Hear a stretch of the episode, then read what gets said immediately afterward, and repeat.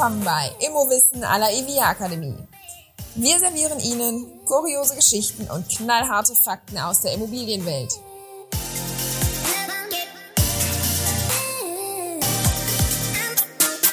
Hallo zusammen, ich bin Barbara von der EVIA Akademie, der Akademie für Immobilienwirtschaft und ich fühle unseren Expertinnen und Experten auf den Zahn. Heute Detlef Wendt. Ja, mein Name ist Detlef Wendt, ich bin Rechtsanwalt und Fachanwalt für Miet- und Wohnungseigentumsrecht. Ab und zu schreibe ich nochmal den einen oder anderen Artikel und habe früher Spiele erfunden und versuche das heute auch noch. Hi Detlef, schön, dass du wieder zu uns gefunden hast. Hallo Barbara, vielen Dank für die Einladung. Sehr, sehr gerne, immer wieder. Einmal im Jahr gibt's ja von der Vermieterin oder dem Vermieter immer die Betriebskostenabrechnung. Dazu hast du uns heute einen Fall mitgebracht. Und was mir da immer wieder eigentlich aufgefallen ist, die Kosten steigen irgendwie Jahr für Jahr. Und irgendwie müssen wir immer nachzahlen und fürs darauffolgende Jahr werden die Nebenkosten nochmal erhöht. Ist das wirklich so oder ist das nur mein Eindruck? Nee, dein Eindruck äh, täuscht dich nicht, das stimmt. Betriebskosten sind Kosten, über die sich zum Beispiel auch der Deutsche Mieterbund und die Mietervereine jedes Jahr aufs Neue beklagen. In jedem Jahr jagen sie dieselbe Sau durchs Dorf, die Nebenkosten steigen und steigen unaufhaltsam. Und wen trifft's? Immer den armen Mieter. Aber wir sollten bitte nicht vergessen, dass auch Haus- und Wohnungseigentümer davon betroffen sind. Und die haben ja auch Nebenkosten, ne? Ja, Was zählt denn eigentlich alles zu den Betriebskosten? Fallen da auch Heizung, Wasser und Strom drunter? Also ich meine, da gehen ja die Kosten gerade voll durch die Decke. Ne? Dann würde sich diese Erhöhung ja auch irgendwie erklären. Ähm, übrigens gehen da nicht nur die Kosten durch die Decke, sondern es hat sich auch rechtlich was getan. Die Heizkostenverordnung wurde zum 1.12.2021 novelliert. Ein Riesenaspekt ist dabei der Umweltschutzgedanke, was ja super ist, bedeutet aber auch, dass umgerüstet werden muss. Zum Beispiel müssen wir stufenweise auf fern auslesbare Messausstattung umrüsten. Respekt, Barbara. Ich muss gestehen, das wusste ich bislang nicht. Also mit der neuen Novellierung der Heizkosten habe ich mich noch nicht mit beschäftigt. Ja, aber, siehst du mal, da lernst du auch bei uns noch was dazu. aber sicher. Und dazu haben wir übrigens auch ein Eventvideo auf ivia-akademie.de. Novellierung der Heizkostenverordnung. Diese Pflichten und Fristen sollten Sie kennen, heißt das. Jetzt nochmal zurück zu unserer Frage oder zu meiner Frage. Fallen jetzt die Heizkosten und Strom und Wasser mit unter die Betriebskosten oder sind die Betriebskosten nur die Kosten zum Beispiel für den Hausmeister, die Treppenhausreinigung, Müllabfuhr und so weiter? Bevor ich antworte, hört sich sehr interessant an, das Event, was da ansteht. Ähm, macht Sinn, da mal teilzunehmen. Vielleicht nehme ich selber mal teil. Dann lernst du auch noch ein bisschen. Okay, also welche Kosten da zu zählen steht in der Betriebskostenverordnung, steht also in einem Gesetz. Die meisten kennen von uns Müllgebühren, Wasserkosten, Kosten der Heizung, die du gerade erwähnt hast. Weniger geläufig sind ja die Kosten eines Hauswartes. Das ist nachvollziehbar, denn in den meisten bundesrepublikanischen Haushalten sind Mülltonnen, Wasserleitungen und Heizungen normal. Ein Hauswart dürfte eher die Ausnahme sein. Aber die anderen Kosten zählen auch alle dazu. Ja, ja, da gibt's äh, 17 Positionen, die in der Betriebskostenverordnung stehen. Und äh, da fallen die, die gerade erwähnt sind, darunter. Auch die Heizkosten. Und was macht der Hauswart dann? Ja, der Hauswart ist äh, nicht nur nützlich, manchmal sogar notwendig. Als ich klein war, das ist schon sehr, sehr lange her, da warst du noch lange nicht geboren, also vor über einem halben Jahrhundert, da gab es für den gesamten Müll nur eine einzige Mülltonne. Und soweit ich mich erinnere, holten die Müllmänner, ich glaube, Frauen gab es in dem Beruf damals noch gar nicht, die Mülltonne einmal wöchentlich von ihrem Standplatz neben oder hinter dem Haus ab, leerten sie aus und brachten sie anschließend zum Standplatz zurück. Das Super funktionierte praktisch. prima. Ja, praktische Angelegenheit. Aber irgendwann kamen die Gemeinden, äh, und die wollen ja auch viel Geld sparen, im Zuge der Kosteneinsparungsmaßnahmen auf den Gedanken, das Bereitstellen der Mülltonnen nicht mehr von den Müllmännern, sondern von den Hauseigentümern erledigen zu lassen.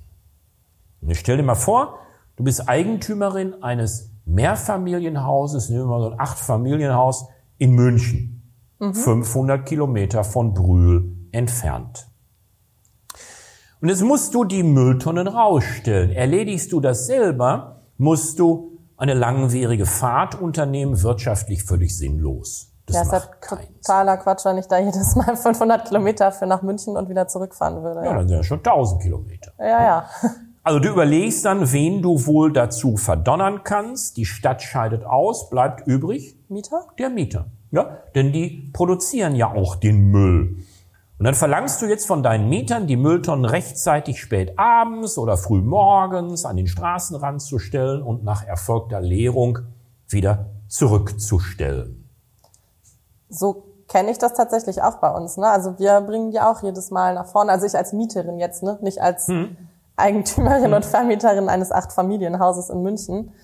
Bei uns hat tatsächlich auch jeder eigene Tonnen, damit es erst gar nicht zu Konflikt kommt, find wer die nach vorne schiebt. Ja, finde ich toll. Tolle Idee. Äh, erspart Nerven, Ärger und damit auch unnötigen Zeit- und Kostenaufwand.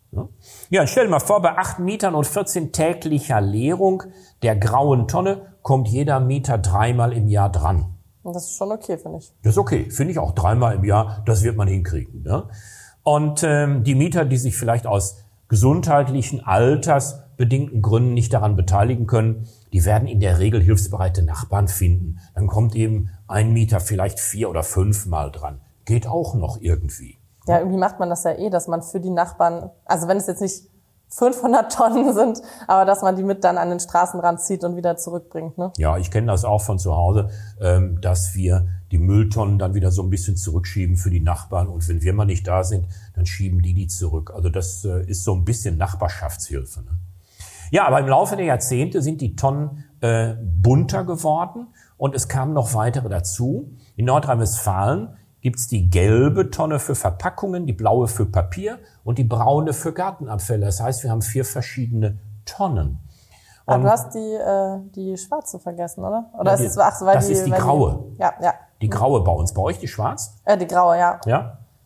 Nee, weil du, fällt mir nur gerade auf, weil du meinst in Nordrhein-Westfalen, mhm. die vier, das ist die gelbe, die blaue und die... Und die braune? Braune. Und dann noch die, die graue. Aber die Grau kann man ja auch als schwarz ansehen. Anthrazit vielleicht. Ja? so. Und das empfinden natürlich immer mehr Mieter als nervig. Jetzt müsste jeder Mieter mindestens einmal im Monat das raus und reinstellen und das wollen die meisten nicht mehr. Denn äh, wie wir wissen, der Mensch ist bequem, ja, und er denkt sich, weil ich da, äh, wenn ich wenn ich dafür nichts kriege, ja, keine Vergünstigung, dann möchte ich das auch nicht machen. Und jetzt bleibt dir nur übrig, entweder jeden Monat selber knapp 10.000 Kilometer zu fahren, um das zu erledigen, oder jemanden mit der Dienstleistung zu beauftragen. Ja, dann äh, klare Sache, würde ich sagen, beauftrage ich jemanden. Und das macht dann der Hauswart. Ja, das ist dann jemand vor Ort, der ähm, die Arbeit für dich erledigt. Und er sollte natürlich möglichst in der Nähe des Achtfamilienhauses wohnen. Das ist aber das gleiche wie der Hausmeister. Oder, ja. macht oft der mit wahrscheinlich, ne? Ja, Hauswart, Hausmeister. Im Gesetz steht Hauswart, aber das kann man auch als Hausmeistertätigkeit ansehen. Oder Facility Manager. Ne? Ah, das ist der moderne Begriff dafür, genau. Ja? Und die Kosten dieses Hauswartes, die kannst du jetzt im Rahmen deiner Betriebskostenabrechnung auf deine Mieter umlegen. Das sieht die Betriebskostenabrechnung auch so vor. Das dürfte ja bei acht Mietern jetzt nicht so viel sein wahrscheinlich, oder? Also eigentlich kein Problem. Ja, wie man es nimmt. Ne? Äh, München ähm, ist ja immer etwas teurer als Recklinghausen, wo ich herkomme. Äh, und äh, Köln äh, vielleicht etwas teurer als Recklinghausen, aber etwas günstiger als München. Und ähm, dann schauen wir uns mal an, wie der konkrete Fall hier gelaufen ist. Äh, wir wissen alle, München liegt in Bayern und die Bayern haben das Oktoberfest.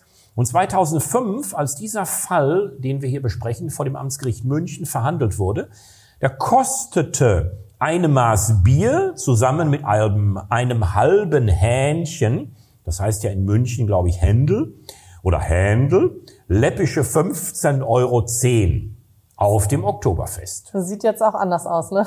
Ich glaube, ist ein bisschen teurer geworden mittlerweile. Ich meine ne? auch, ja. Und bereits damals, 2005, ist ja schon ein bisschen her, gab es Verzehrgutscheine. Jetzt stell dir mal vor, du als Vermieterin hättest einen solchen Verzehrgutschein erworben und deinem Hauswart in München, der die Mülltonnen für dich rausstellt, natürlich gegen Bezahlung, gegen separate Bezahlung, in München geschenkt. Zur Belohnung für absolut hervorragendes Hinstellen und exzellentes Zurückbringen der Mülltonnen. Also so ein kleines Gimmick, so ein kleiner zusätzlicher Lohn, Trinkgeld quasi. Eine Anerkennung, ja. Eine Anerkennung zu seinem normalen Betrag, den er sonst kriegt. Mhm. Und in seinem Arbeitszeugnis würde sowas ähnliches gestanden haben wie Herr Alois Schenkelklopfer war zuständig für das pünktliche Hinstellen und Zurückstellen der vier Mülltonnen am Objekt Bumtetterete 7 in München. Er hat die ihm übertragenen Aufgaben mit Fleiß, weit überdurchschnittlichem Einsatz und auf allerhöchstem Niveau erledigt. Er dürfte wohl der weltbeste Mülltonnenbeweger sein, den man sich vorstellen kann. Also du warst wahnsinnig zufrieden mit seiner Leistung und 15,10 Euro hieltest du für berechtigt. Ja, ist ja auch durchaus irgendwie in so einem Rahmen, den man sich vorstellen kann. Ne? Ja, also. ja, könnte man glauben, aber jetzt musst du das natürlich im Rahmen deiner Betriebskostenabrechnung auf deine einzelnen Mieter in Brühl umlegen. Und äh, ich hatte vorhin gesagt, in, in München. Entschuldigung, du bist in Brühl, danke, in München umlegen. Ja, Haus steht immer noch in München, wir haben es nicht nach Brühl verlegt. Ich muss nur du bist so eine fahren. sehr aufmerksame Zuhörerin und Beobachterin, Barbara. Also auf deine acht Meter in München umlegen und dann kommt ungefähr ein Betrag raus, knapp zwei Euro auf jeden Mieter. Ne? Ja, und die Münchner, die denken sich, oi, zwei Euro, das ist aber ein Batzen oder so ähnlich. Und äh, Zwei Euro sind zwei Euro und dass du dich erdreistest, diesen Betrag nicht aus deinem eigenen Portemonnaie ähm, an den Hauswart zu spenden, sondern auch noch diese 15,10 Euro umlegen willst, das fanden deine Mieter nicht so doll. Okay. Mhm. Ja, und äh, ein Mieter weigert sich, den Betrag zu zahlen. Und jetzt denkst du natürlich, so ein Hallodri, ja, wo sind wir denn? Zwei Euro will er nicht zahlen. Du verklagst deinen Münchner Mieter natürlich vor dem Amtsgericht in München. Und jetzt bist du dran, Barbara. Was glaubst du? Muss er den Betrag zahlen oder nicht? Also erstmal finde ich das unfassbar, wegen zwei Euro vor Gericht zu gehen. Also äh, ja, ich bin wohl eine sehr, sehr kleinkarierte Vermieterin, würde ich mal sagen, wenn ich dafür äh, meinen Mieter verklage und vor Gericht gehe. Also du würdest wahrscheinlich keine Klage erheben, wenn ich dein Wort glauben darf? Dass überhaupt Gerichte sowas verhandeln. Also zwei Euro. Jede Klage eines Klägers muss ein Gericht ernst nehmen. Und ein Richter kann nicht sagen, na, hier geht's nur um 1,95 Euro, die Klage nehme ich nicht an. Ein Richter wird zum Ergebnis kommen müssen, dass grundsätzlich erst einmal jede Klage ernst gemeint ist. Und die wird er auch verhandeln, ja. Also auch die knapp zwei Euro. Ja, ja, ja, ja, ja, ja. Ja, ja also- und jetzt schauen wir mal ins Gesetz. Ein Blick ins Gesetz erleichtert ganz häufig die Rechtsfindung. Und in der Betriebskostenverordnung steht drin, dass der Vermieter die Kosten für den Hauswart auf die Mieter umlegen darf. Und dazu gehören die Vergütung, die Sozialbeiträge und alle geldwerten Leistungen, die der Vermieter dem Hauswart für seine Tätigkeit gewährt.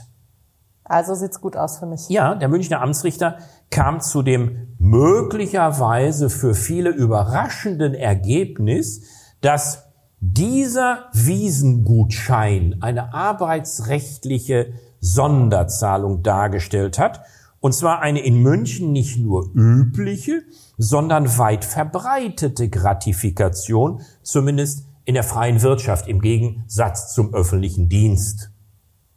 Ja, also ich finde es auch durchaus angemessen. Ja, Ich glaube, sonst hätten wir ja auch irgendwie, weiß nicht, eine Flasche Sekt, eine Tafel, Prali äh, Tafel Schokolade oder Pralinen. Ne?